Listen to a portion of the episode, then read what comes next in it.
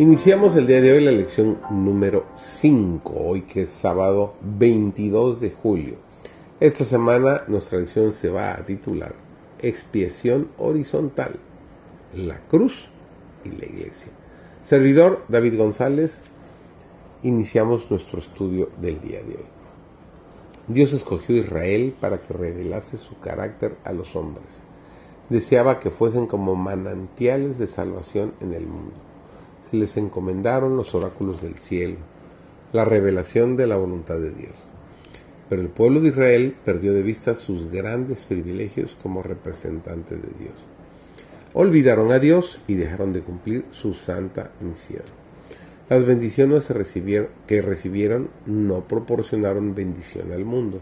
Se apropiaron ellos de todas sus ventajas para su propia glorificación se aislaron del mundo a fin de rehuir la tentación.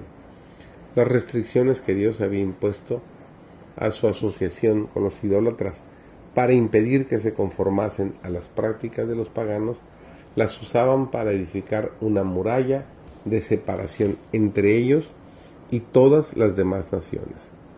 Privaron a Dios del servicio que requería de ellos y privaron a sus semejantes de dirección religiosa y de un ejemplo Santo. Avanzando por la fe, Pablo trabajaba incesantemente por la edificación del reino de Dios entre aquellos que habían sido descuidados por los maestros de Israel. Exaltaba constantemente a Cristo como Rey de Reyes y Señor de Señores, y exhortaba a los que creían a ser arraigados y sobreedificados en Él y confirmados la fe. Para los que creen, Cristo es un fundamento seguro.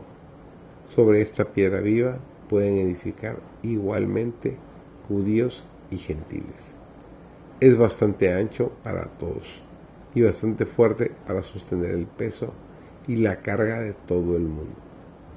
Este es un hecho claramente reconocido por Pablo. En los días finales de su ministerio, cuando al dirigirse a un grupo de gentiles creyentes que habían permanecido firmes en su voluntad a la verdad del Evangelio, el apóstol escribió que estaban edificados sobre el fundamento de los apóstoles y profetas, siendo la principal piedra del ángulo Jesucristo mismo. Vine a este país con cierta aprensión por lo mucho que había oído de las peculiaridades de las diferentes naciones europeas y de los medios que debían utilizarse para alcanzarlas.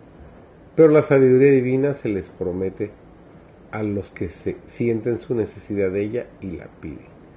Dios es quien puede traer a la gente al punto en que quiera recibir la verdad.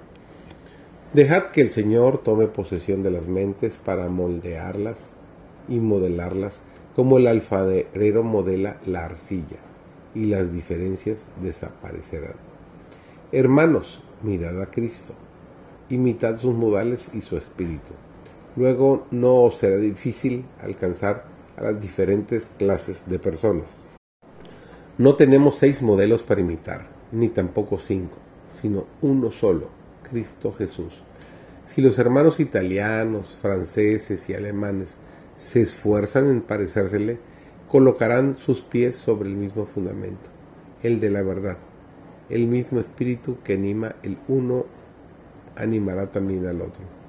Cristo en ellos, esperanza de gloria. Quiero exhortaros, hermanos y hermanas, a no levantar un muro de separación entre las diferentes nacionalidades. Esforzados, por el contrario, en derribarlo en todas partes donde exista.